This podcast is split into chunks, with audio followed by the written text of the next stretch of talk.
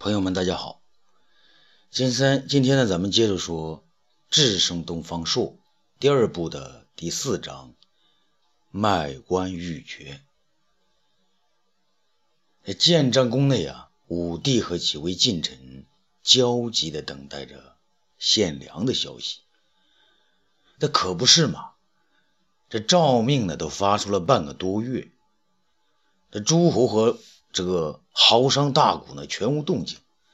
魏青的大兵已经准备停当，却不能发兵。武帝是急的是在宫中是直转悠。他呢，开始怀疑张汤和主父偃的计策，也开始记恨起天下的富人来，尤其是诸侯，他们并不把朕放在眼里啊。这比武帝还要着急的，当然是张汤和主父偃了。皇上每皱一次眉头，他们的心里就一紧。皇上每一个踱步，都好像是踩在他们的脑袋上。张汤还好，他敢于到建章宫来应命，而那个主父偃呢，他不知道跑哪去了。张汤，那你和主父偃帮朕你的诏书发下去这么久了，这献钱纳粮的事情。怎么就不见动静呢？武帝呢，终于忍不住了。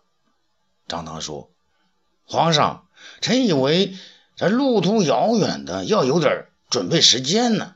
这两天就该有个差不多了。”武帝扫了一眼，周敷衍呢？张汤说：“周敷衍他到河南去了，说要亲自说服几个富商，做个榜样。”嗯。武帝大为不悦，转向东方朔问：“东方爱卿，陪朕下盘棋怎么样？”东方朔只好走过去，拿出棋来。他呢，觉得气氛的太沉闷，便想调节一下，于是边摆棋边说：“皇上，您知道这臣下棋可是要下出个结果来的。”要是这盘棋没下完，就有人来献粮送钱，可怎么办呢？啊，那就算你赢了还不成？武帝心想，那要是有人献钱献粮，岂不比赢你的棋还好啊？那两个人摆好了棋，下了棋来，约有半个时辰，武帝的棋呢，便露出了败相。武帝摇了摇头，想不出高招来。正好这个时候呢，杨得意走了进来。皇上来了，来了！武帝露出惊喜的样子。来了什么人？主父偃和一个人，还有一大群呢。什么？既是一个人，怎么又一大群呢？走，让朕去看看。东方朔就知道今天呢肯定会发生故事，却偏偏呢要把武帝拦住。不行，皇上，您一走，臣可就先赢了您一回啊！武帝呢，将其一推，好，啊，你赢了，快和朕一起去看看。东方朔陪武帝到建章宫大门与上林苑的交界处，只见主父偃呢和一老洋官赶着他上千只羊向这儿走来。那主父偃远远的跑过来，向武帝跪下：“皇上啊，这个老洋官名叫卜氏啊，他在河南牧羊四十余年，共有各类大羊、小羊、山羊、绵羊六万两千余只。朕向他一说明皇上的意思，他就把羊赶了过来，要把这些羊全部献给皇上，用以犒劳士兵，出击匈奴。六万余只。”武帝激动地说：“好啊，老人家，您今年高寿啊？”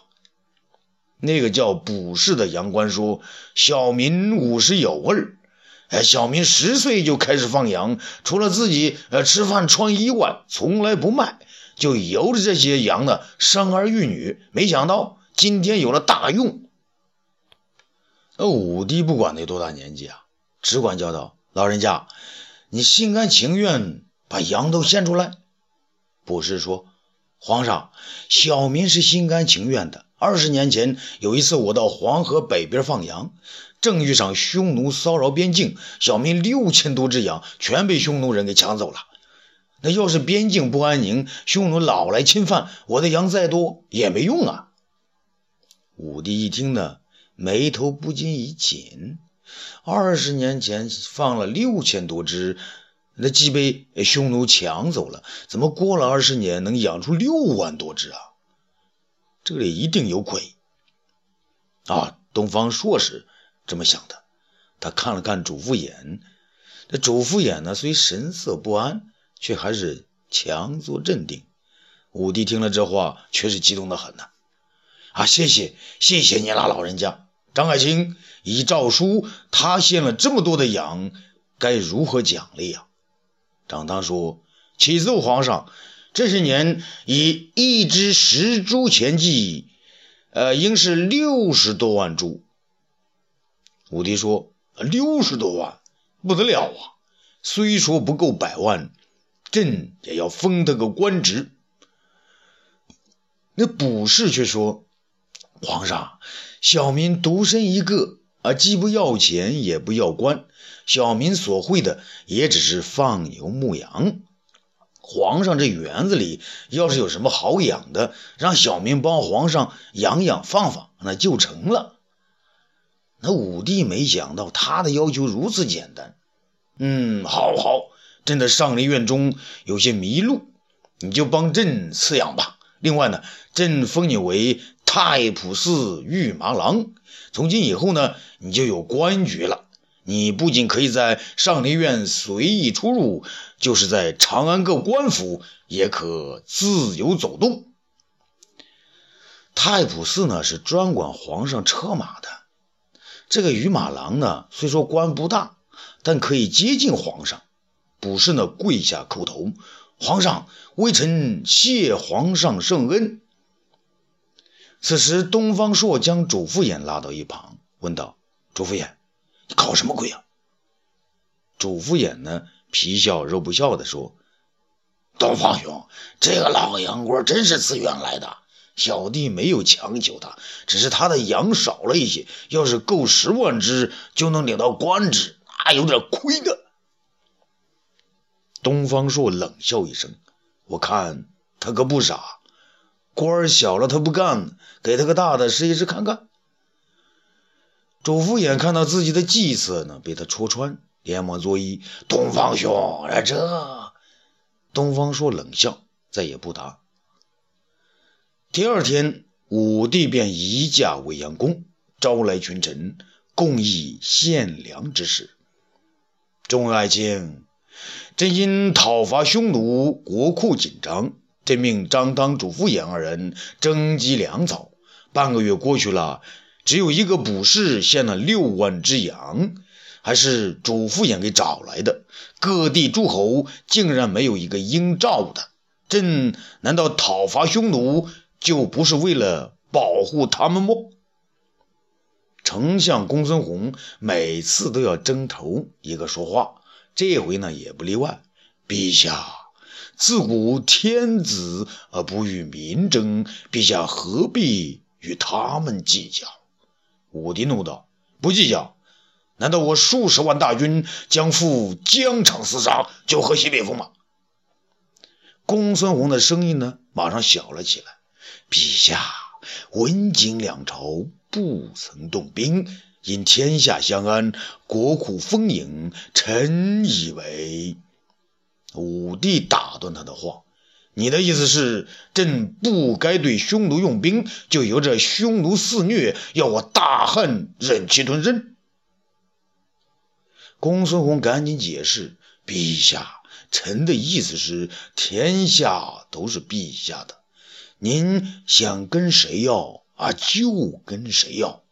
诸侯富商岂肯自空其囊呢？”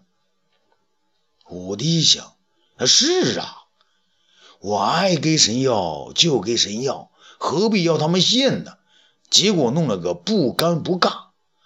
于是转头问张大、朱福衍：“你们两个不是说还有对策吗？”张汤竟然呢不慌不忙，启禀皇上，我二人之策就是要试试天下诸侯和豪商巨贾，既然他们不为皇上着想，还以为皇上不会对他们动怒，臣以为。武帝喝道：“停下！周复衍呢？他怎么没上朝？”上次呢，主父偃不在时呢，武帝就已经不高兴了。后来他搞了一个卜事，献上几万只羊，武帝一乐呢，就把这茬给忘了。今天又看不到他，武帝很是有些恼火。张汤只好说：“啊，启禀皇上，主父偃患病在家，啊，不能起床。”公孙弘这回不失时机，连忙说：“啊，恐怕是心病吧。”众人大笑，张汤呢也笑了一笑。啊，主父偃得了一种怪病，太医啊都还没看好。他说只有东方朔能医他的病。武帝呢更觉得奇怪，怎么没有东方朔的声音呢？他四周环顾一下，也不见了他的踪影。东方朔，对，东方朔呢？他是怎么今天也没上着？公孙弘有点肆无忌惮地说：“八成是病了，非主父偃去治不可吧？”众人又是一阵大笑。门外有人呢，大声咳嗽一下。众人抬头，只见东方朔昂扬直入，来到众人面前。皇上。恕臣来迟，微臣给您带来两个人，他们应召来到长安，每人都带来数百车钱粮。武帝大惊啊！啊，国有此事？他们是谁啊？现在何处？东方朔向外一招手，将两个商人呢领了进来。皇上，这两个都来自齐国。这个高个子，复姓东郭，名为咸阳。是齐国卖盐的大商，那位矮个子的名叫孔瑾，原为南阳人士，后来在齐国冶铁。二人闻诏，相约筹备了银钱千万株，粮草千万担，来京应召。啊，武帝是喜出望外呀！果然有负敌天下的人前来助阵。他以手示意，招二人走向前来。啊！你们过来，告诉朕，为什么要献这么多钱粮呢？东郭咸阳说：“久闻皇上雄才大略，有富国强兵之志。国富则民富，兵强则国强。我二人虽有家产巨亿，富抵天下，然而国若不强，为外人欺辱，我等富有何用？因此带千万钱粮进京，召同乡东方大人探听虚实。武帝看了一眼东方，说：“哦，东方爱卿是怎么说的？”那东方大人说：“当今陛下实为千古一帝，汝等既逢明主，就应尽力报效。”武帝深情地看了东方朔一眼，心中是万分感激。他想，关键时候还是你帮我呀。可东方朔呢，若无其事，并不看他。武帝眼睛一扫，马上看到张汤。张汤何在？张汤应声而出：“小臣在此。”武帝说：“以你所拟诏书，献钱粮过百万者，赏官一品。可朕看了你定的官位，只有九品。可他们二人各献钱粮千万，该如何赏官为好呢？”这张汤啊，也没想到有人会献这么多。于是眉头一皱，计上心来。啊，这个，他将小眼睛一转，皇上，臣所参定的官位虽然只有九品，可每一品官又能分为上中下三品来，如此说来，共有二十七品。孔景和东郭咸阳各献钱粮千万，按照臣制定的赏格，献钱千万，赏官十级；献粮千万，再赏官十级，共赏二十级，应为三品之中。张汤的反应如此迅速，武帝是非常满意，心想：“哼哼，这就是张汤啊，他的脑袋不亚于东方朔啊。”那好，朕命东郭咸阳和孔瑾二人均为大司农丞，驻大农令管理天下农商冶炼及财税。孔瑾和东郭咸东郭咸阳是急忙跪下，臣等谢皇上圣恩。武帝接着说。传朕旨意，天下豪商富贾，当以孔景和东郭咸阳二人为楷模。凡向朕献钱献粮者，均可得官得爵。张汤道：“臣遵旨。”武帝高叫：“魏爱卿！”魏青道：“臣在。”朕命李希、苏建、李举、张次公四位将军为你的左右二翼，游击将军郭谢为先锋，公孙敖为接应。你可即日起兵，再击匈奴，务求全胜。臣遵旨。